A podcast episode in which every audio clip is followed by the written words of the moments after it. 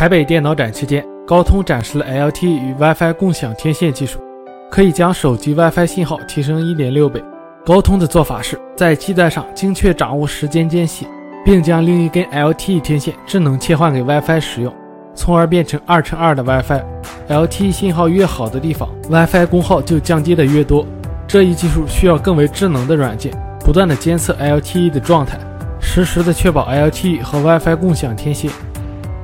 微博网友分享锤子新旗舰 T3 的消息，预计锤子 T3 大约需要等待三个月左右。此外，T3 将有大小屏和高标配的版本，其中小屏版本为5.2英寸 1080P 分辨率，大屏版本采用5.7英寸 2K 分辨率。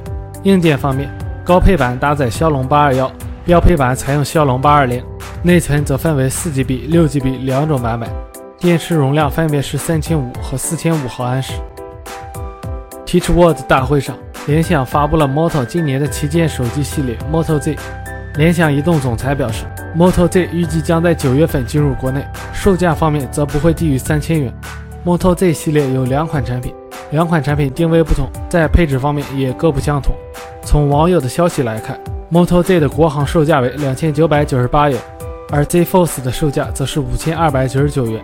若是这价格，那是迟早的事情。荣耀今天在北京发布了新品畅玩五 A，定位为年轻人的青春好拍档。畅玩五 A 有六种颜色可供选择，采用五点五寸七二零 P 分辨率屏幕，两 GB RAM，十六 GB ROM，前置八百万像素，后置一千三百万像素，配备三千一百毫安时电池。